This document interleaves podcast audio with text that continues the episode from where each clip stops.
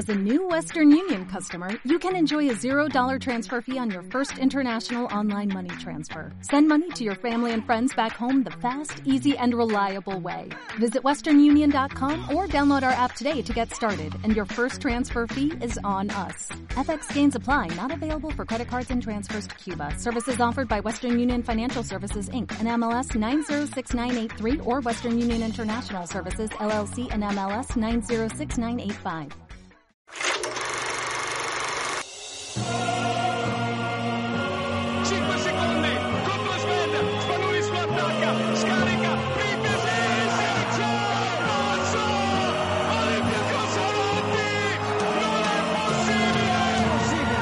Navarro de tres, Navarro de tres, Navarro de tres, vaya triple de Navarro.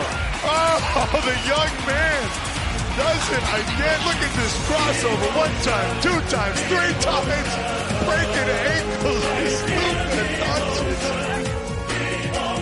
Un cuarto de Euroliga con Miguel Lois.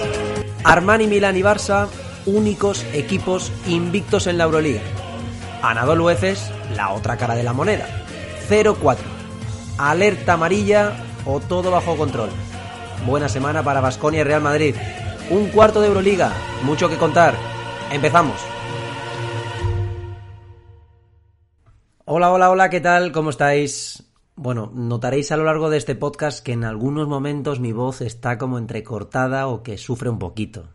No os preocupéis, es simplemente cosas de los resfriados, ¿no?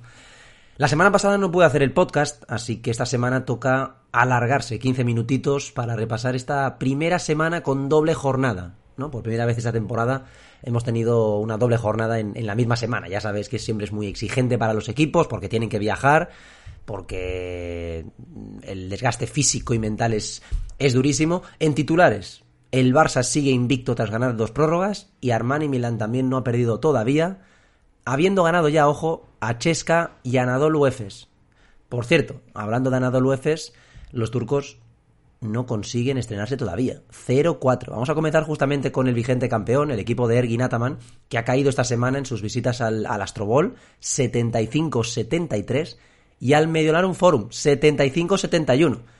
Algo no carbura en el equipo otomano, algo frágil en defensa, intermitente en ataque. Las palabras de Ataman este viernes después de la derrota en Milán son contundentes. No se puede intentar solucionar un ataque jugando step backs y tirando desde 8 metros. Palabras para un destinatario muy claro, Vasilije Misic. También recibió Chris Singleton.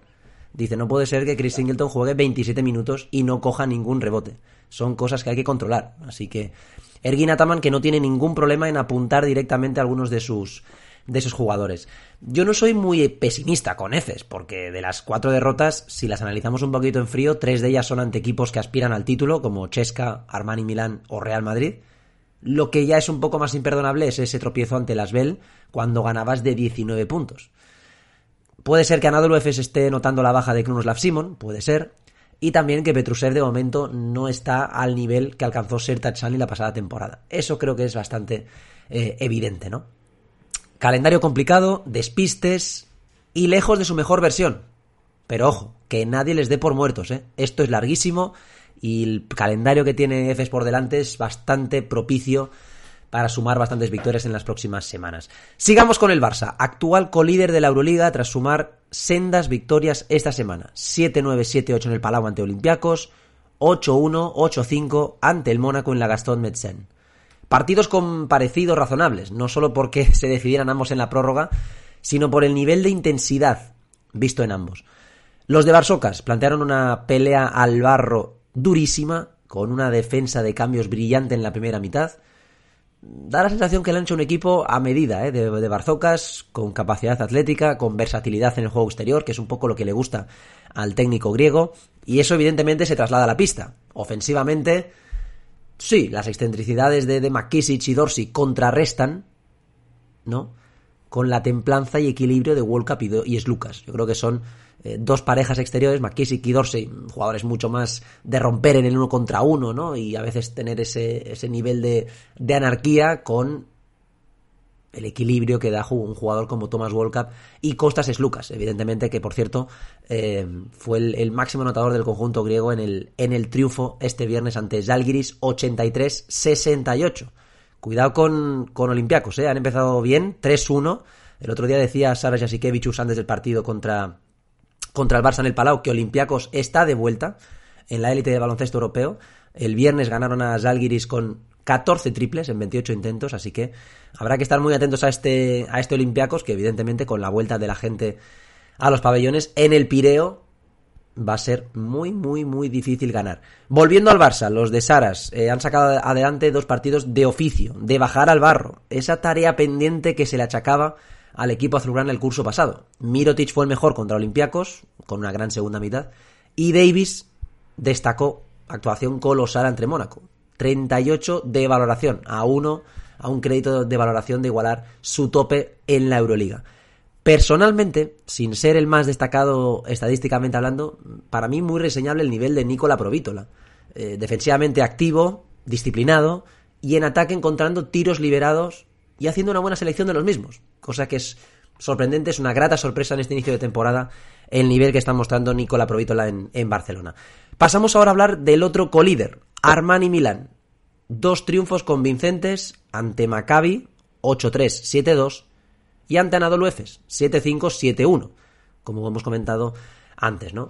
Protagonistas, Davon Hall, que va adquiriendo peso en el ataque, a mí me gusta mucho, la verdad, lo que estoy viendo de él en estas primeras semanas de Euroliga, y Mitoglu, un fichaje, entre comillas, tapado este verano, es seguramente del que menos bombo ha tenido, y creo que va a hacer mucha faena el griego en el equipo de, de Ettore Messina. Me gustó Datome ante Anadolu Efes y en general el juego colectivo de los de Messina. Están jugando un buen baloncesto, eh, ocupando bien los espacios, circulando muy bien la pelota. Cada jugador creo que con un rol muy interiorizado ya. Es una plantilla de, altos quilates, no, no, no vamos a negarlo. Mi duda, a lo mejor errónea, no lo sé, ya veremos, es si las piernas de piezas claves como Kyle Hines, Chacho, Delaney o el propio Datome van a llegar bien a, los meses de abril y mayo, que es donde se juegan las habichuelas, ¿no? Si es así, Ettore tiene un plan entre ceja y ceja. Así que ojito con los italianos. Por cierto, ahora que hablamos de, de Maccabi, que Milán ganó hace unos días a, a Maccabi en casa 83-72, buen triunfo del conjunto israelí en Francia ante las Bell 85-93, con un gran James Nunali, 25 puntos. Volvió a jugar bien Eli, Elio Cobo, uno de los nombres de este inicio de la Euroliga. Apuntad su nombre, tiene 23 añitos, ha empezado muy bien el curso en, en el conjunto francés, pero a diferencia de lo que ocurrió contra Anadolu Efes, Asbel no pudo remontar. El equipo de DJ Parker esta vez perdió, eh, llegaba a esta semana con, con invicto con un 2-0, ganó a F, se colocó 3-0, pero ha perdido con, con Maccabi en la jornada 4 y se queda con un balance de 3-1. Ojo, sigue siendo un muy buen balance para Asbel. Hola, soy Sharas Yesikevichus. No te pierdas cada semana un cuarto de Euroliga. Gracias, Aras. Es el turno ahora del Real Madrid, que se ha rehecho del tropiezo en el Pireo hace unos días, con dos victorias sólidas, ambas en casa, en un palacio que a ver si poco a poco va recuperando el ambiente de las, de las grandes citas. Eh, la derrota del Madrid en el Pireo creo que hay que marcarla en un contexto de muy bajo porcentaje en línea de tres, y aún así el Madrid no se quedó tan lejos de, asaltar la pista de, de Olympiacos. Pero bueno, esta semana, pese a la inconsistencia de la que ha hablado Pablo Lasso en, en, rueda de prensa de sus, de sus jugadores, dos triunfos importantes. Uno, ante Mónaco, con más sufrimiento del presenciado durante el partido. Llegaron a tener un más 25 los de Lasso, que fueron superiores, y que solo sufrieron en el tramo final, cuando Mike James se puso la capa de superhéroe y nos deleitó con un tercer cuarto de dibujos animados. Supongo que habréis visto esa canasta desde media pista buscando el contacto, lanzando a ver si le pitaban los, los tres tiros libres y el tío la mete limpia. Bueno, como se dice ahora, de locos. Bien, el Madrid con, con un Tavares que sigue condicionando todos los partidos, aunque lo hayamos convertido ya en rutina, el Cabo Verdeano sigue a un nivel altísimo. Nadie ha conseguido más valoración en estos primeros cuatro partidos de Euroliga que el pívot del Real Madrid. 31 de valoración ante Panathinaikos. 5 de 5 en tiros de 2, 7 de 7 en tiros libres, 9 rebotes, 2 tapones. Es un jugador completamente determinante, eh, sin ser una referencia en ataque, es un jugador que cambia todo lo que ocurre en la pista cuando él está jugando. Es una realidad como un templo eso. Bueno, Rudy fue clave ante el conjunto monegasco, siguen pasando los años y Rudy, si no es en defensa, es con un triple, si no es con una lectura de, desde el lado débil, bueno, un jugador completamente superlativo, ¿no? Yo creo que algún día tendremos que profundizar más en cómo ha evolucionado un jugador que en su momento tenía un rol o una perspectiva de muy parecida a Juan Carlos Navarro, de líder ofensivo, de anotador, de desequilibrador en el uno contra uno, y ha ido evolucionando su trayectoria, sobre todo por culpa de las lesiones, ¿no? En, en un jugador tremendamente útil para el colectivo. Yo siempre fan de Rudy Fernández. Alberto Avalde estuvo bien ante Panathinaikos, 16 puntos del, del gallego, del que yo personalmente espero un pasito adelante este, este curso, porque creo que tiene el potencial. Y Yabusel, en su línea, uno de los fichajes del verano sin lugar a dudas. ¿eh? El Real Madrid que en casa se está mostrando fuerte, es un 3 de 3, ha ganado a Mónaco, ha ganado a Panathinaikos y ha ganado a Anadolu Efes. Y la semana que viene recibe a Fener. El Chesca también ha sumado dos victorias esta semana, primero ante el Zenit, 7-7-6-7, con un monstruoso tornique Schengelia, 33 puntos. Después, ante la Estrella Roja, algo más apurado, 78-76, con Alexei Esvet como estilete, 16 puntos, 5 asistencias. Ojo, desgraciadamente las noticias en Moscú no son buenas. Hace unas semanas veíamos en el primer partido de Euroliga esa lesión de Milutinov en el primer minuto contra Milán. Bien, pues Tornique Schengelia tiene una lesión en el hombro y estará fuera de las pistas mínimo dos meses. Le crecen los enanos a Dimitris Tudis. Vamos a ver si Kenneth Farid puede debutar ya la próxima semana. Ahora mismo no está inscrito en la Euroliga, pero parece, por lo que ha dejado entrever Dimitris Tudis, que Farid ya podría estar listo para vestirse de corto en los próximos días. Así que, bueno, mm, veremos cómo encaja Farid en este, en este ecosistema moscovita, ¿no?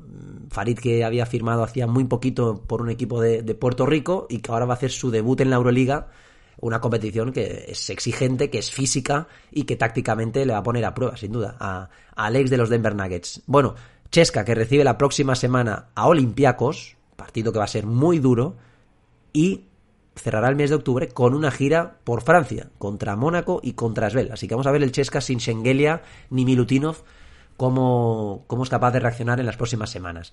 Muy buena semana para el Vasconia también, que ha sudado para sacar sus dos partidos. En casa venció a Panathinaikos 8-1, 7-9.